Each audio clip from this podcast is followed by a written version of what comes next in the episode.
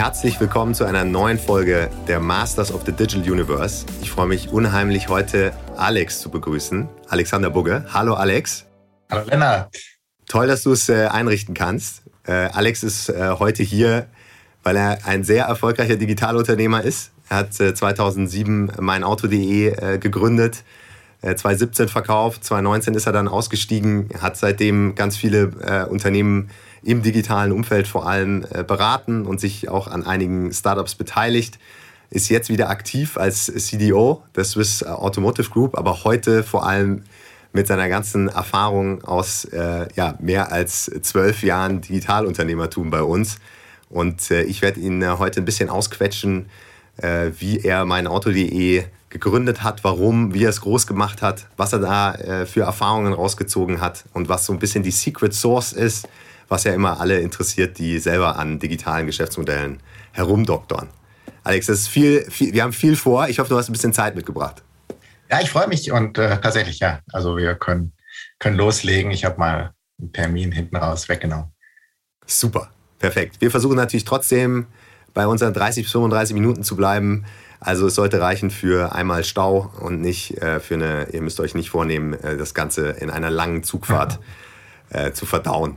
Aber bevor wir jetzt äh, gleich auf deine, auf deine Erfahrungen einsteigen, hol mich und gerne auch bitte die Zuhörer noch mal ganz kurz zu meinauto.de ab und äh, erklär noch mal kurz, äh, was ist das eigentlich und was machen die? Ja, und warum sind die so erfolgreich? Dazu kommen wir dann gleich.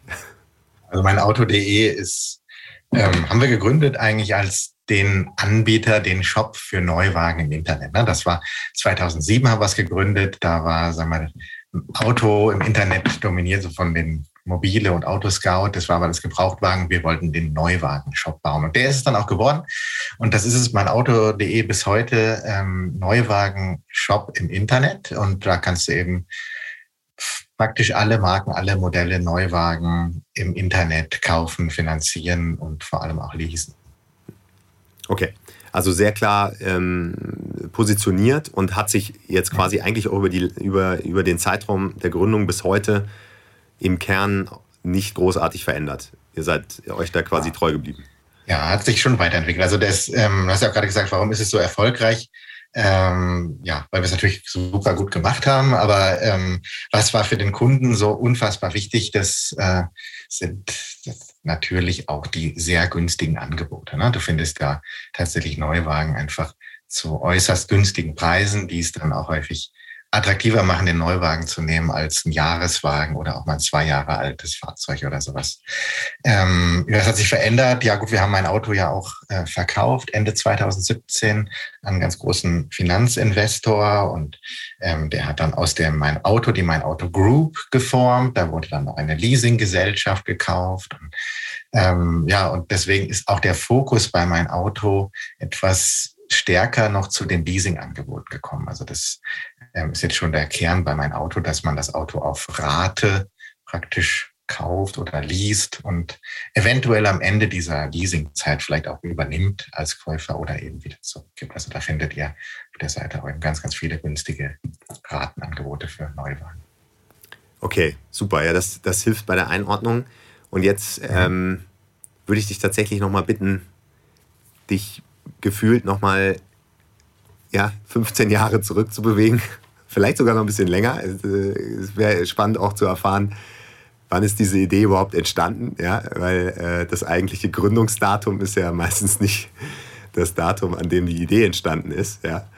Ähm, aber ihr habt damals äh, ja aus, äh, also aus welcher Situation heraus habt ihr damals dieses Geschäftsmodell gewählt? Das wäre das wär eigentlich mal so die erste Frage. Ja, das weiß ich tatsächlich fast noch, wie wenn es gestern gewesen wäre. Ähm, tatsächlich ist es mein zweites Startup gewesen. Ich habe kurz vorher ähm, auch zusammen mit, mit dem gleichen Mitgründer und auch noch mit jemand anders damals, dem Carsten Seel, ähm, eine Firma gegründet, die hieß Let's Workit.de. Da haben wir Handwerker im Internet, Handwerker-Angebote, Handwerker-Auktionen im Internet gemacht. Also viele kennen heute vielleicht MyHammer, die haben letztlich uns damals kopiert, kann man sagen. Wir hatten wen anders kopiert. Ähm, und das haben wir so ganz, ganz erfolgreich so in der Garage im wahrsten Sinne des Wortes gemacht. Haben das genau eineinhalb Jahre gemacht. Und als wir die Wachstumsfinanzierung dann endlich machen wollten mit Business Angels, da kam dann einer daher und aus Frankreich und größeres Unternehmen und wollte uns kaufen und wir haben es dann viel zu früh leider damals verkauft. Ähm, damals war das natürlich trotzdem gut für uns, war auch gutes Geld und war natürlich ein toller Erfolg. Aber dann haben wir eben sehr früh unser Startup verkauft und ähm, merkten, Mensch, eigentlich ähm, war das doch eine tolle Sache mit dem Internetgründer sein. Und jetzt sitzen wir hier ähm, irgendwie als Manager, aber wir wollten doch Internetgründer sein. Und deswegen haben wir uns wieder auf den Weg gemacht äh, und haben uns dann aber mal nochmal in Ruhe angeschaut, welche Märkte könnten das denn sein? Was ist denn vielleicht spannend? Was macht vielleicht auch Spaß? Ähm, so Spaß und Auto, das man lag zumindest für uns da doch noch irgendwo recht nah beieinander. Und dann kamen wir eben dabei auch darauf, okay, Auto ist tatsächlich auch ein Markt, wo es noch einen guten Teilbereich gibt, nämlich Neuwagen, wo es noch kein Internetgeschäftsmodell gab damals. Und deswegen haben wir uns gedacht, probieren wir doch mal, ob wir das schaffen. Neuwagen-Internetmodell zu etablieren. Also es gab tatsächlich ja eine Marktlücke, die ihr identifiziert habt. Ja, das ist ja äh, ja. heutzutage selten genug. Ähm, ihr habt also äh, quasi selber jetzt nicht irgendwen aus äh, Übersee kopiert, sondern ihr habt gesagt, was, was gibt es auf dem europäischen Markt für eine Lücke, ähm, die, man, die man besetzen kann. Das ist dann tatsächlich, kann man sagen, invented in Germany, dieses, dieses Geschäftsmodell. Also das haben wir uns selber, selber zusammengesetzt und mussten dann auch selber ähm, erfahren, warum das auch vorher keiner gemacht hat. Ähm, und ähm, welche, welche Dinge da einem auf dem Weg alles so äh, als Blöcke liegen. Ähm, aber ähm, letztlich war das dann eine, sehr gute Erfahrung für uns, ne, dass wir, ähm, ich sag mal, dadurch, dass du halt auch ein Modell selber, selber kreierst, hast du dann auch einen gewissen Vorsprung ähm, vor anderen und den konnten wir dann auch, auch nutzen, um uns da durchzusetzen. Was, was hattet ihr denn aus der, aus der quasi in dem Sinne erfolgreich, erfolgreichen Gründung vorher, äh, die, die ihr dann auch veräußert hattet? Ähm, was hattet ihr euch da so als, ähm, ja, als äh, Punkte mitgenommen, an denen ihr unbedingt eigentlich wieder neu anknüpfen wolltet? Also was war für euch so gesetzt im Sinne von, darauf baut das neue Geschäftsmodell auch auf? Mhm. Also wir hatten gelernt, dass wir in der Lage waren, im Internet Nachfrage zu kreieren. Das, das war uns einfach für diese Handwerkeraufträge unfassbar gut gelungen. Ja, damals eben völlig ohne Finanzierung, so praktisch mit eigenen Mitteln von damals noch jungen Leuten, ähm, die dann deswegen nicht so groß waren, diese Mittel. Und da haben wir gelernt, dass wir also recht effizient Maßnahmen kreieren konnten. Und damals war natürlich auch dieses ganze ähm, Internet-Marketing-Business auf einem ganz anderen Entwicklungsstand wie heute. Da konnte noch nicht jeder Google, AdWords und so weiter besonders gut bedienen. Und das war dann eben damals unser Vorteil, dass wir diese Dinge gut beherrscht haben, Suchmaschinenoptimierung, SEA und so weiter und haben das dann versucht, ähm, in ein Geschäftsmodell hinein zu projizieren. Aber mit Nachfrage alleine ist es dann eben auch nicht getan, denn du brauchst ein funktionierendes Geschäftsmodell dazu. Und ähm, das musste gefunden werden. Und das war für uns tatsächlich auch so eine, so eine gewisse Erfahrungsreise, bis wir dann an unserem Modell dann ankamen, wie es dann jetzt mein Auto jetzt bis heute im Prinzip funktioniert, aber vor allem auch bis zu dem Zeitpunkt, wo wir es verkauft haben, funktioniert hat. Also ich greife jetzt nochmal einen, einen Punkt auf, den du gerade selber äh, genannt hast, und zwar diese, diese zentrale Fähigkeit, die ihr mitgebracht habt, auf der ihr aufgesetzt habt. Die Fähigkeit in dem Fall, Leads zu generieren über digitale Kanäle oder wie du es äh, vielleicht gerade gesagt hast, Internet-Marketing damals, also über Online-Marketing-Kanäle ähm, erfolgreich Traffic äh, zu generieren, die dann auch, äh, der dann auch konvertiert. Das war ja, das ist ja eine, also ist ja heute immer noch, aber damals sicherlich auch ein Differenzierungsfaktor im, im Kern äh, wahrscheinlich zu vielen anderen, die da äh, am Markt unterwegs waren. Das Ganze, hast du aber gerade auch erwähnt, muss man natürlich dann verknüpfen mit einem spezifischen Produktangebot oder Serviceangebot, was wiederum auch ja, äh, in der Form eigentlich ein USP dann wahrscheinlich zusammen ergibt. Also die Kombination jetzt bei euch, so wie ich das interpretiere, war damals Online-Marketing, Fähigkeit verknüpft mit günstigen Neuwagenangeboten. Richtig? Ja. Ja, also Exakt, das, das, war, das war die Kernkompetenz. Ne? Das war auch eben der Punkt, wo wir die Traktion dann auch spürten vom Kunden. Ne? Und ähm, genau, mit, mit sage ich mal, den Online-Marketing-Fähigkeiten, die man da hat, kann man aber das, was man bieten kann, dem Kunden ähm, sehr nahe bringen und du siehst dann eben, dass es das auch eben funktioniert und ankommt und dass da auf dieser Seite etwas passiert. Ne? Also wir haben sehr schnell gemerkt, wow, ähm, es gelingt uns tatsächlich auf effiziente Weise, ne, diese Kunden für uns zu, zu interessieren. Ne? Das war für uns schon von Anfang an der Punkt, auf den wir immer aufgebaut haben. Ähm, und auch letztlich die Anfangshypothese, gelingt es uns, diese Nachfrage zu generieren? Ähm, und die konnten wir uns sehr früh beweisen. Ja, es gelingt uns, Nachfrage zu generieren für unsere günstigen Angebote. Ne? Das war schon super, dass wir um diese günstigen Angebote dann noch ein Geschäftsmodell formen mussten zwischen uns und dem Händler und eventuell dem Hersteller. Stand jetzt nochmal auf einem anderen Blatt.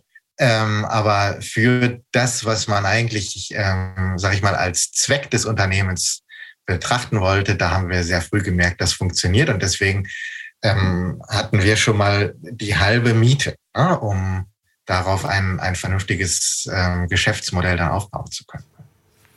Das heißt, so retrospektiv würdest du auch sagen, dass dieser, dieser äh, ja, ich nenne ihn jetzt mal zusammengesetzte USP aus, aus Fähigkeit und, und eben Produktangebot, dass der eigentlich der zentrale Erfolgsfaktor für euch damals war und wahrscheinlich auch für viele andere digitale Geschäftsmodelle, wenn man, wenn man diesen, diesen Kern findet. Absolut. Also ich, ich, ich glaube wirklich, dieser, dieser starke Kern, das sollte sich auch wirklich jeder fragen, der ein Unternehmen gründet und wahrscheinlich auch jeder, der es nicht gründet, aber trotzdem gerade betreibt was ist eigentlich genau mein ganz starker Kern? Ja, jetzt kann fast jeder irgendwie ähm, ein, zwei PowerPoint-Folien mit USP füllen. Ja, das ist sowas ähnliches vielleicht, aber häufig sind diese USP dann drei, vier, fünf, sechs oder sieben. Ähm, aber fragt euch, was ist diese eine ganz große Grund überhaupt, warum es den Rest der USB dann auch noch gibt. Aber ähm, was ist diese eine Sache, ähm, die das Unternehmen gut kann? Und deswegen finde ich USB nicht so glücklich, weil was kann das Unternehmen gut? Das ist nicht unbedingt nur das, was der Kunde was das Verkaufsargument ist, sondern was ist die Fähigkeit des Unternehmens. Und wie gesagt, bei uns war es eben Nachfrage generieren mit günstigen Angeboten. Das war unsere Fähigkeit, ja. Vom Rest verstanden wir ja nicht viel. Also konnten wir Autos verkaufen oder ähm, also letztlich da musste man sich im Reinarbeiten, aber ähm, wir konnten Internetseite machen und wir haben es irgendwie geschafft, ähm, günstige Autoangebote anbieten zu können. Wobei ganz ehrlich, im allerersten USB am Anfang, da haben wir das eben auch etwas erstmal so getan, als könnten wir es, um zu sehen, ob das auch ankommt. Und die Angebote haben wir dann natürlich dann auch noch generiert über die folgenden Monate. Ne? Aber du hast halt nicht als Gründer gleich für 38 Marken und 600 Modelle super Angebote. Das ist ein bisschen unrealistisch.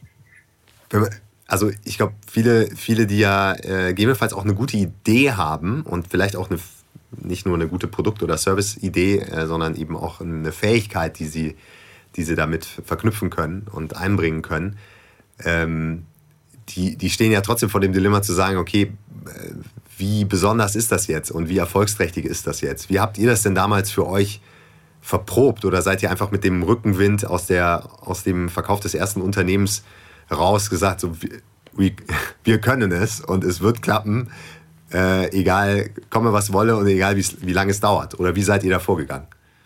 Ja, gut. Also wir haben das so ein bisschen so eine Angewohnheit bei mir auch. Also wir haben uns schon so ein bisschen mit diesem Markt beschäftigt. Wie groß ist dieser Markt? Ist das, okay, der wird in Deutschland, ist das äußerst fragmentiert, weil das letztlich von Händlern passiert. Diese Händler sind alle kleine Unternehmen und das ist ja vielleicht gut für uns, wenn wir uns da positionieren können. Also so ein bisschen haben wir uns da doch ähm, analytisch mit dem Thema, dem, Thema auseinandergesetzt, dass wir grob der Meinung waren, dieser Markt ist attraktiv. Ähm, und aber ähm, und wir haben eine Idee, wie wir ein Geschäftsmodell aufbauen können, mit dem wir unsere Stärke da einbringen können. Aber da waren wir natürlich von Anfang an realistisch genug. Ob das dann funktioniert, das müssen wir jetzt mal ausprobieren. Aber ähm, dann haben wir eben versucht, dieses Minimum Viable Product zu bauen. Also eine möglichst einfache Seite, wo man ähm, dem Kunden verständlich macht, dass es hier zu günstigen Neuwagen geht. Und dann haben wir mal geguckt, wie das denn bei Google funktioniert und haben darüber eben diese Grundthese getestet. Ja, und eigentlich wollten wir diese Leads, die wir generiert haben, dann auch an Autohändler verkaufen. Ja, das war eigentlich das Geschäftsmodell. Aber da haben wir lernen müssen, dass das nicht fliegt. Also Autohändler waren jetzt nicht so interessiert an Leads, ähm, geschweige denn dafür noch bezahlen zu müssen. Und ähm, das hatten wir, das haben wir zwar, sagen wir, mit allem Charme und Kampfgeist von Gründern dann doch irgendwie geschafft, in den ersten Monaten Autohändler dafür zu gewinnen, das zu kaufen, um dann aber zu merken, dass wir die noch schneller verlieren, als wir sie gewonnen hatten. Und dann standen wir immer noch da mit unseren Leads, aber diese Grundfähigkeit war ja bewiesen. Wir können Nachfrage anziehen und kamen dann eben darauf, okay, dann müssen wir uns weitere Kompetenzen aneignen und diese Autos dann eigentlich selber an den Kunden verkaufen und der Händler muss sie nur noch ausliefern. Ne? Und so haben wir dann unser Geschäftsmodell iterativ, iterativ entwickelt und ja, aber wir sind eben da reingekommen, okay, wir beweisen uns unsere Kernfähigkeit, der Rest muss gehen.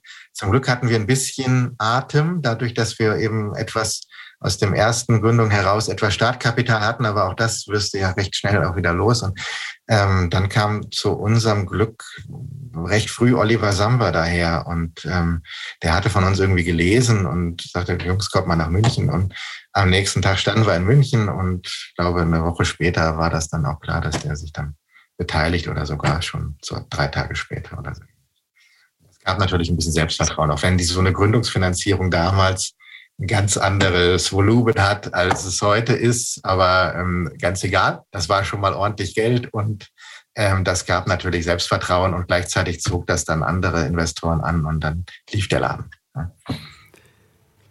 Du hast ja gerade erwähnt, es hat ja anscheinend sehr, sehr schnell funktioniert, diese Leads an Land zu ziehen mit einem, mit einem konkreten Leistungsversprechen und es war dann eher die Frage, wie setze ich das jetzt um? Also wie kriege ich das Auto jetzt äh, dann auch wirklich vom Hof und äh, zum Kunden geliefert? Äh, was ich jetzt eher so das, äh, das äh, Thema Operating Model nennen würde. Aber das quasi der Geschäftsmodellansatz, dass, äh, dass ein Endkonsument offen Interesse gezeigt hat, ordentlich viel Geld zu zahlen, um im Internet ein Auto zu bestellen, ja, das, das wurde irgendwo legitimiert. Jetzt ist da natürlich die Frage, die sich die, die, die Unternehmen auch häufig an uns richten, ist, wie viel, wie viel Validierung ja, braucht es, um aus diesem Minimum Viral Product dann wirklich durchzuziehen und das Ganze, das Ganze wirklich größer zu machen, größer zu bauen und dann mit Olli oder ohne Olli, Sambas Hilfe, äh, Brandmarketing zu schalten und so weiter und so fort. Auf was habt ihr da geachtet? Also was war wichtig zu sehen aus eurer Sicht, wie sich das, wie sich das, wie das Geschäft angenommen wird? Mhm.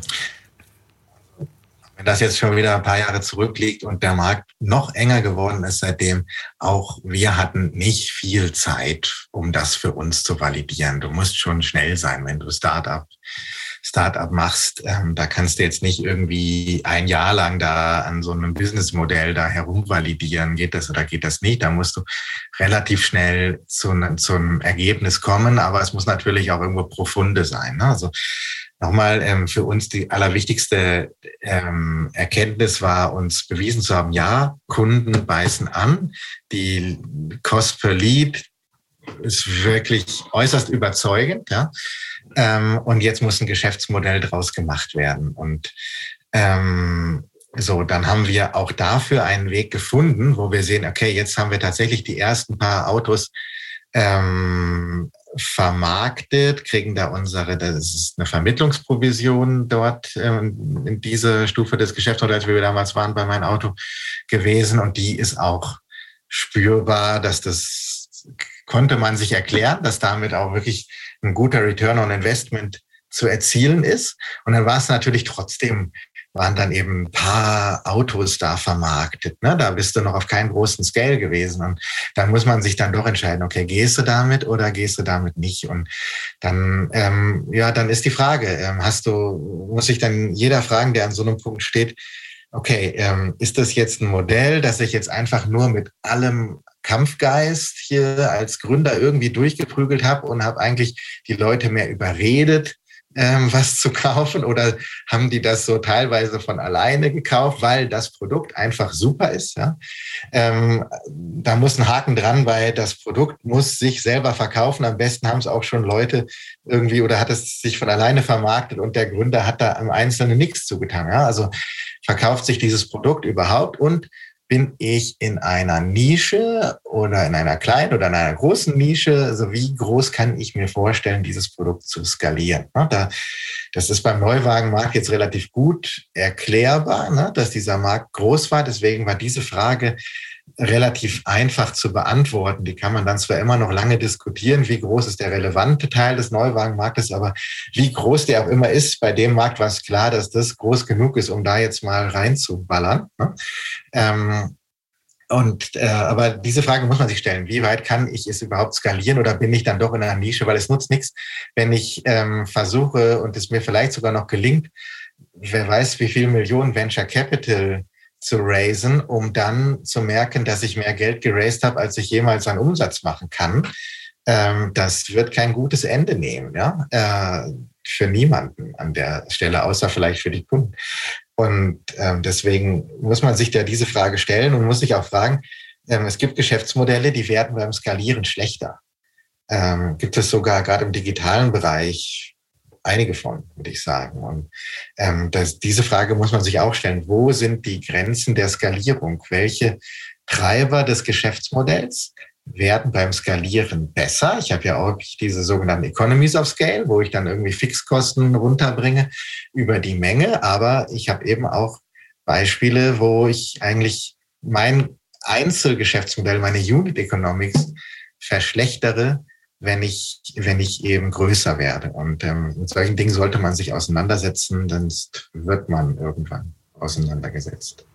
Ja, allerdings. Aber ich, das ist auch finde ich ein total spannender Punkt, weil ich habe immer in der heutigen Welt das Gefühl, dass äh, dadurch, dass ähm, Geld meistens ähm, nicht der Engpass ist, ähm, dass, die, dass die Frage der tatsächlichen Skalierbarkeit gar nicht so stark hinterfragt wird. Ähm, äh, beziehungsweise die Frage des Obs ja, und nicht des, äh, des Wies, äh, die wird eigentlich zu selten erörtert.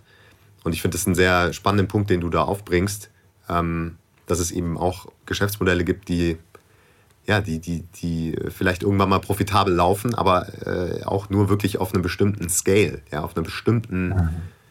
bestimmten äh, Volumenmenge oder einem bestimmten begrenzten Markt. Mhm. Ja. Das, ja. Ist ja, das ist ja heutzutage eigentlich äh, super schwierig zu verargumentieren, ja? wenn man ein, eigentlich im Grunde ein erfolgreiches Geschäftsmodell aufgebaut hat.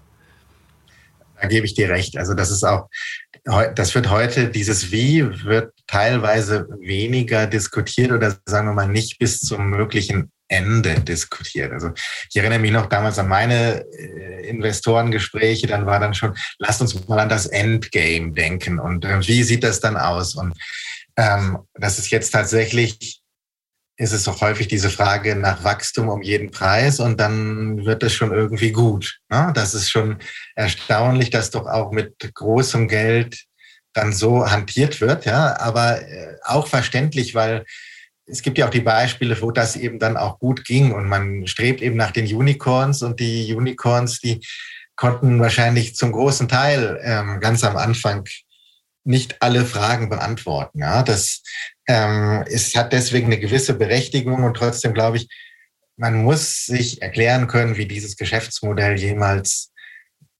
profitabel ist, sonst also ich, ich komme da noch aus dieser Welt, ja. Also das Geschäftsmodell muss profitabel sein können. Ich kann mich ja trotzdem entscheiden, ähm, unprofitabel für Wachstum zu bleiben. Alles gut, aber ich muss diese Hebel beherrschen, um es auch anders fahren zu können.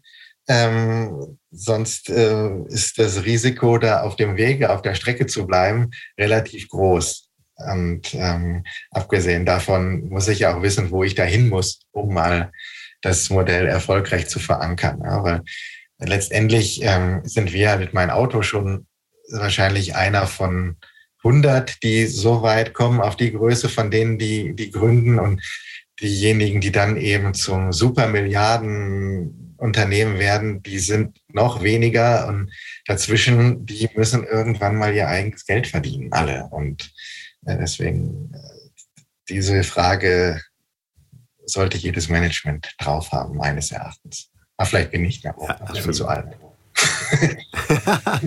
mein Gott, du, du, bist überhaupt nicht so alt. Aber, ja. aber klar, äh, mir geht es ja auch so äh, aktuell. Man wird manchmal an sein fortgeschrittenes Alter erinnert, äh, ja, in unterschiedlicher Form. Ähm, ich glaube, was, was, äh, was ja häufig, äh, zumindest äh, auch in, in, äh, von Investorenseite beleuchtet wird, ist die Kopierbarkeit von, von solchen Geschäftsmodellen. Hattet ihr das damals, äh, war das auch ein Punkt für euch? Also die, habt ihr euch damit auseinandergesetzt, wie kopierbar sind wir jetzt mit diesem, mit diesem, mit dieser Positionierung, mit diesem Offer? Und ist das ein Problem? Ja, also die Frage, die taucht äh, gerade am Anfang dauernd auf und auch so, Mensch, was verrätst du so viel über dein Geschäft da und so. Ja, also da habe ich eine klare Meinung zu. Gut, wenn du irgendwie Forscher bist und da irgendwie, keine Ahnung, den Impfstoff erfunden hast oder sonst was, ähm, ja, wenn es so ein Ding ist, dann ist es sicherlich ähm, eine ganz besonders bedeutsame Frage dort. Aber wenn wir hier über ein digitales Geschäftsmodell denken, das man als Gründer startet, ähm, dann muss man sich doch darüber im Klaren sein, man gründet hier etwas, was eigentlich jeder gründen könnte, der das Markt-Know-how hat und ähm, da jetzt rein möchte. Also das ist die Kopierbarkeit, die ist mit allergrößter Wahrscheinlichkeit am Anfang gegeben. So. Und spätestens dann, wenn man mit seinem Modell an den Markt tritt und Kunden ähm, dafür gewinnen möchte, dann äh, wird man es sowieso bekannt geben, was man da tut. Also ähm, wie gesagt, bei digitalen Modellen, ich glaube, die Kopierbarkeit ist gegeben, also haltet euch einfach nicht damit allzu lange auf. Ja, das ist, wenn es, wenn man etwas erfinden kann, was nicht leicht kopierbar ist, zauberhaft, dann herzlichen Glückwunsch. Wenn das dann auch noch was Großes ist, dann ist es sicherlich zweifellos ein Vorteil, aber ansonsten einfach nicht damit aufhalten, sondern Gas geben. Da ist tatsächlich eher Geschwindigkeit vorne, als ähm, sich hiermit, hiermit groß Zeit zu verdingen ähm, und dann einfach möglichst vielen Leuten davon erzählen, um möglichst viel Feedback von Anfang an zu kriegen, um den möglichst besten Ansatz äh, recht früh zu haben. Verstanden. Jetzt vielleicht nochmal äh, zurück ja auch noch mal äh, in die, in die Jahre, wo es dann wahrscheinlich bei euch auch schon äh, mehr um, um wie geht es jetzt eigentlich weiter äh, ähm, ging. Also wie, wie erweitern wir vielleicht auch das, äh, das Geschäftsmodell, wie internationalisieren wir es.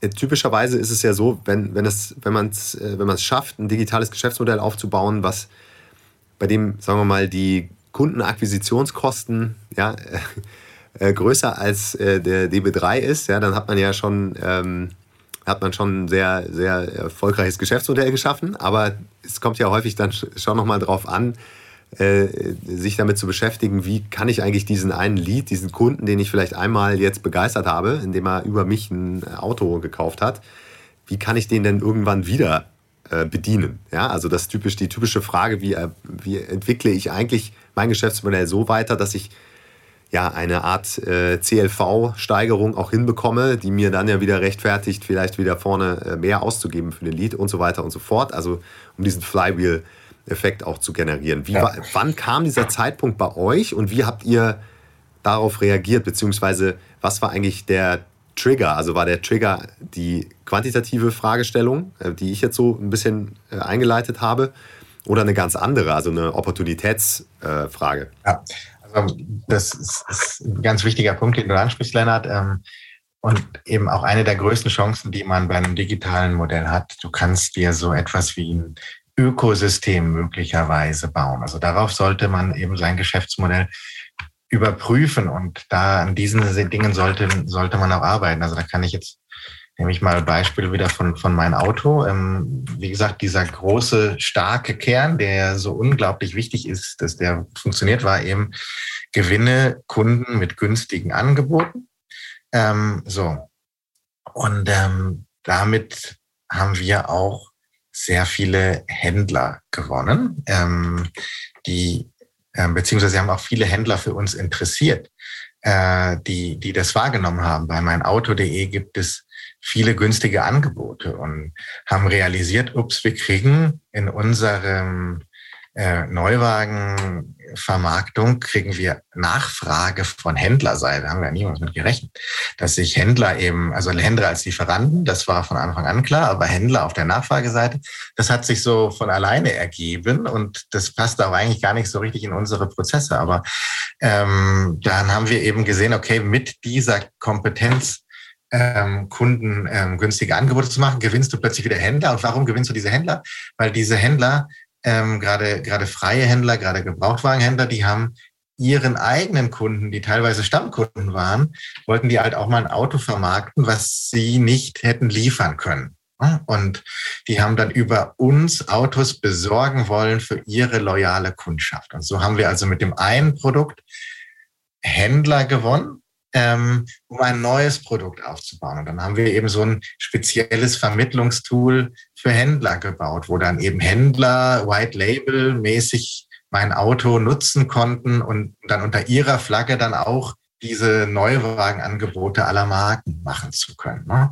Und darüber hatten wir dann plötzlich tausende Händler tatsächlich in Deutschland, die alles kleine Händler waren. Und ähm, und mit diesen vielen kleinen Händlern hatten wir plötzlich in jedem Ort hatten wir einen Vertriebspartner.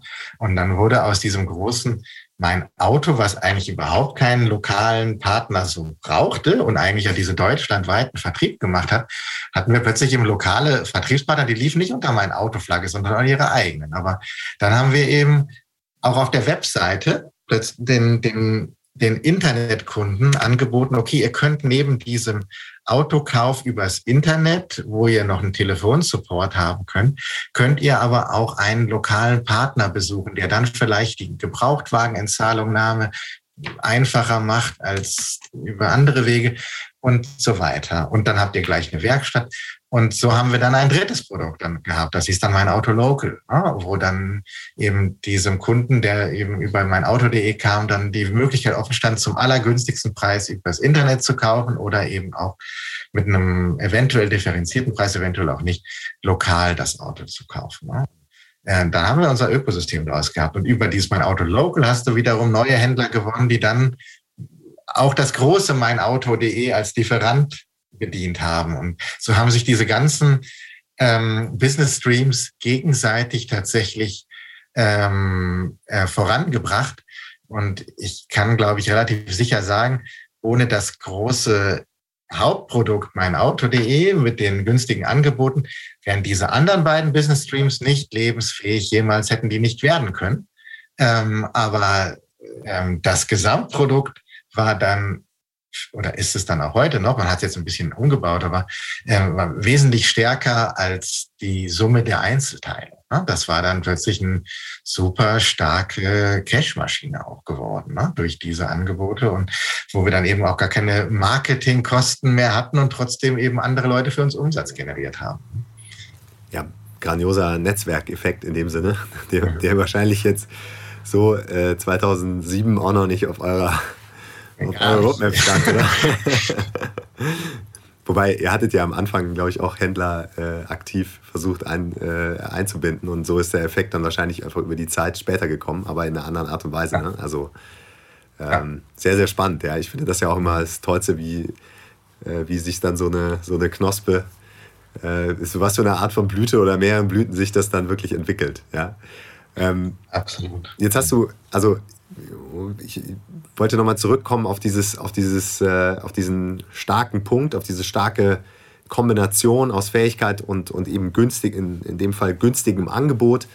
Ähm, wie ist euch das denn gelungen, auch über diese Veränderung oder die sukzessive Weiterentwicklung des Geschäftsmodells, ähm, diese, erstmal natürlich diese Fähigkeit auch wirklich äh, weiter auszubauen, weiter zu entwickeln und zum, zum zentralen Punkt und Antriebs der zentralen Antriebsfeder auch organisatorisch zu machen. Was war, was war da euer Ansatz? Ähm, wie wir diesen starken Punkt weiterentwickelt haben, meinst du? Ja, dieses starke Punkt nochmal gesagt, ähm, mit günstigen Angeboten Nachfrage generieren. Ja, ähm, wir mussten, wir haben das früh als starken Punkt realisiert haben zwischendurch aber auch mal eine Sache gemacht, die wir etwas zu weit gebracht haben, glaube ich, dass wir die Dinge, die wir als unsere Schwäche vielleicht angesehen haben, versucht haben zu kompensieren. Und vielleicht haben wir dann auch mal diesen starken Punkt auch mal eine Weile lang nicht genug fokussiert. Ja, hier, das ist sicherlich auch, auch ein Thema, wo man einfach aufpassen muss. Ne? Sei dir so bewusst über diesen, diese, diese Stärke, ne? damit du die Stärke stärkst, ja. Und die Schwächen musst du auch irgendwo bearbeiten, aber wichtiger ist noch die Stärke zu stärken. So, ähm, wie, wie, wie haben wir den weiterentwickelt?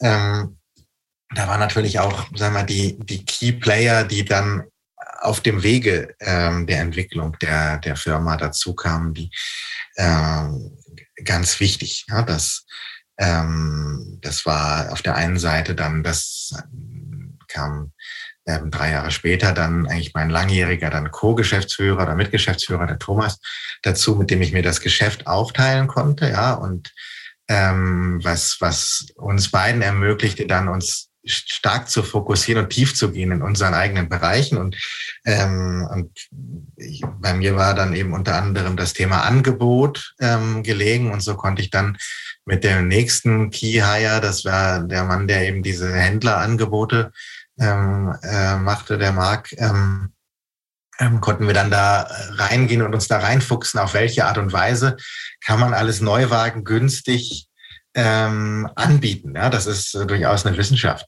ähm, im, im deutschen Automobilvertrieb und ähm, so haben wir uns da rein begeben. Ne? Und, ähm, und dann mussten wir diese Angebote auch an den Mann bringen und da war dann der nächste, der da wichtig war, der Sebastian, der dann Marketing und Vertrieb an der Stelle ähm, so weit entwickelt hat, dass das dann eben in einer sehr hohen Effizienz auch in einer großen großen Skalierung funktioniert hat. Ne? Und letztlich, ähm, ja, wenn wir jetzt bei den Key Hires sind, dann ist dann natürlich noch, noch HR, Miri, die dann uns ermöglicht hat, dass wir die wichtigen Leute ähm, haben konnten und die guten Leute haben konnten, obwohl unsere Mittel ähm, auch immer relativ endlich waren. Ne? Mhm.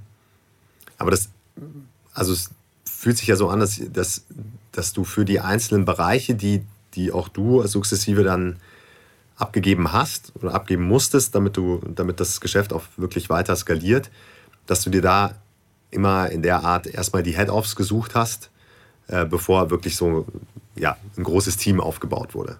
Ist das, ist das richtig? Ja, also sagen wir so, über diese Head-Offs hat es dann gut funktioniert, als die gefunden waren und an die richtige Stelle gebracht waren.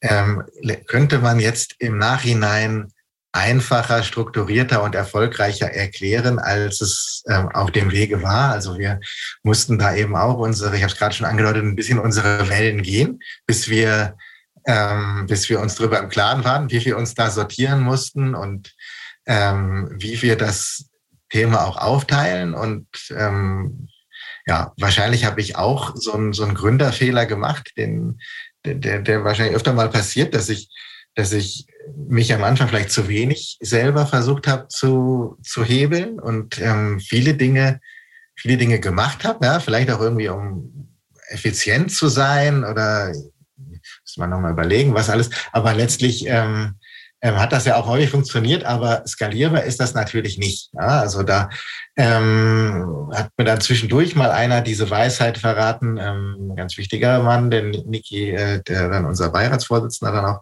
war, ähm, äh, arbeite am Geschäft und arbeite nicht im Geschäft. Ja, und ähm, und ich glaube, als ich angefangen habe, das zu berücksichtigen und als diese Head-Offs an der richtigen Stelle waren, da war dann ähm, war dann das Setup gut, aber das war jetzt auch nicht direkt im zweiten Jahr so. Ich glaube, da sprichst du jedem, jedem anderen Gründer aus der Seele, ja. Es ist, die arbeiten alle zu viel im Geschäft, ja, in der Regel. Und äh, ja, genau das muss gelingen. Ne? Ansonsten, äh, ansonsten wird man, äh, wird man äh, absolut zu demjenigen, der es eigentlich alles bremst. Ja? Deswegen ja, äh, schön, ja. schön zu hören oder gut, gut zu hören, dass es äh, auch bei, bei euch ein Prozess war, ja. Also nicht von einem auf den anderen Tag so funktioniert hat. Ja. ähm, jetzt auch in Angesicht, äh, Anbetracht unserer ja, etwas knapperen Zeit als bei den äh, großen deutschen Podcasts, wo man ja gerne auch mal 90 Minuten äh, reden darf, äh, vielleicht nochmal zum Abschluss so ein bisschen die Einordnung, auch für die, die sich für das ganze Thema ähm, Online-Pkw-Leasingmarkt auch interessieren will ich natürlich äh, nicht daran vorbeigehen und äh, von einem, von einem Voll, Vollprofi in dem Bereich nochmal eine Einschätzung äh, bekommen, äh, wie sich der Markt eigentlich jetzt so heute verhält, ja, wie, äh, welche vielleicht auch neuen, disruptiveren Geschäftsmodelle jetzt so in, in der letzten Zeit dazugekommen sind äh, und, und wie du quasi jetzt, auch wenn du nicht mehr äh, im Geschäft bist, ja, aber äh, wie sich so das ähm, Thema meinauto.de sich jetzt heute dort verortet. Das fände ich nochmal ganz spannend, wenn wir das nochmal von dir hören dürften. Ja.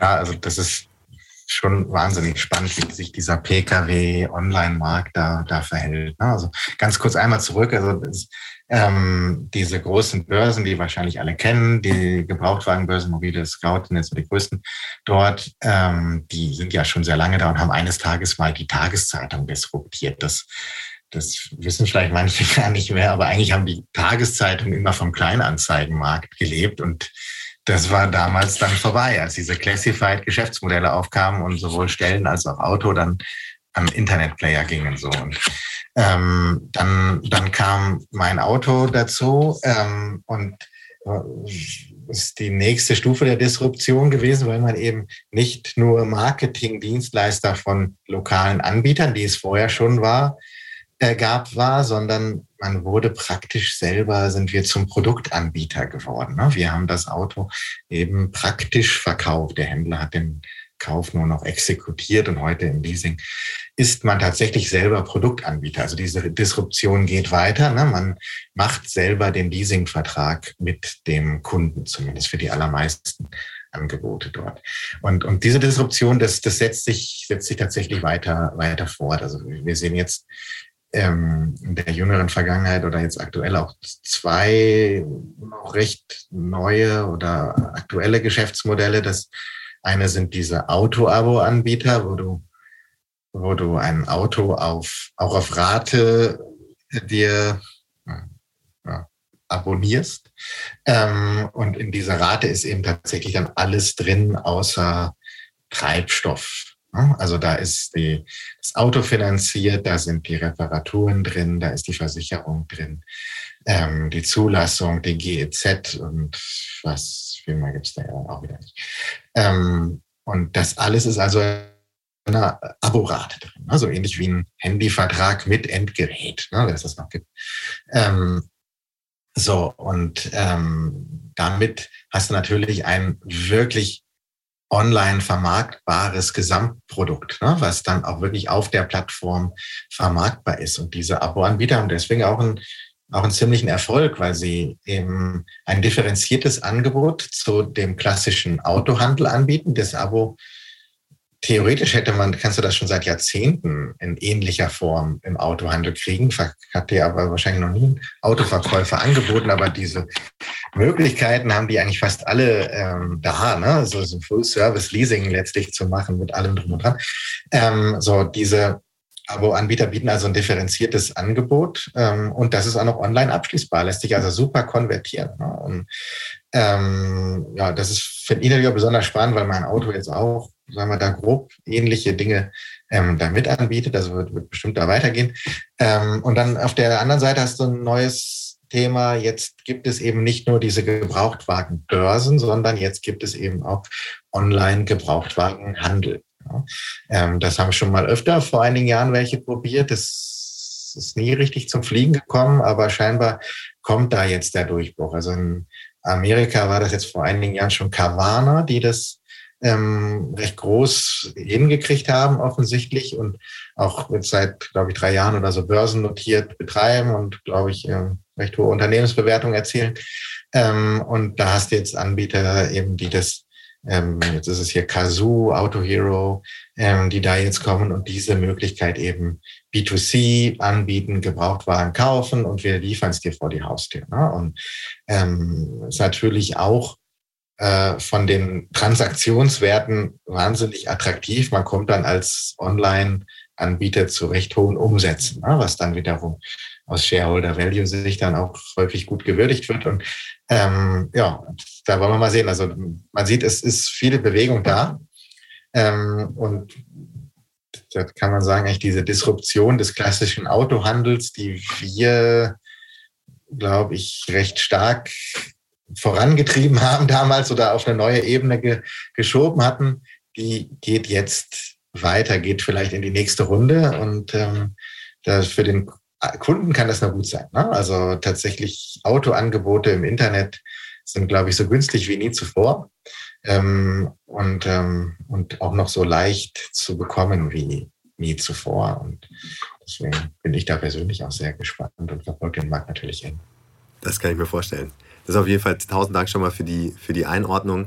Im nächsten Podcast sprechen wir dann darüber, äh, in welche Aktien man investieren sollte in dem Bereich. Aber das sparen wir jetzt erstmal aus. Alex, äh, tausend Dank an der Stelle, dass du, äh, dass du dich nochmal auf eine kleine Zeitreise begeben hast. aber es war viel dir, glaube ich, gar nicht so schwer. das ist ja das Schöne, wenn man so lange im Geschäft arbeitet, dass man sich an viele Details erinnert. Ich glaube, das war extrem erkenntnisreich, auch für viele da draußen. Wir freuen uns natürlich, wenn äh, ihr Zuhörer uns äh, mal wieder Feedback schickt. Ähm, ihr dürft sicherlich auch äh, direkt auf Alex zugehen, wenn ihr spezifische Fragen habt. Äh, Alex, dir erstmal herzlichen Dank. Ja, äh, und ich ja, sehr hoffe, gerne. War eine große Freude, Lennart. Ich hoffe, wir sehen uns bald wieder persönlich, ja, äh, aber ich, heute per Zoom und dann bald wieder persönlich. Alles, alles Gute und, und bis bald. Wunderbar, vielen Dank. Bis bald, Lennart.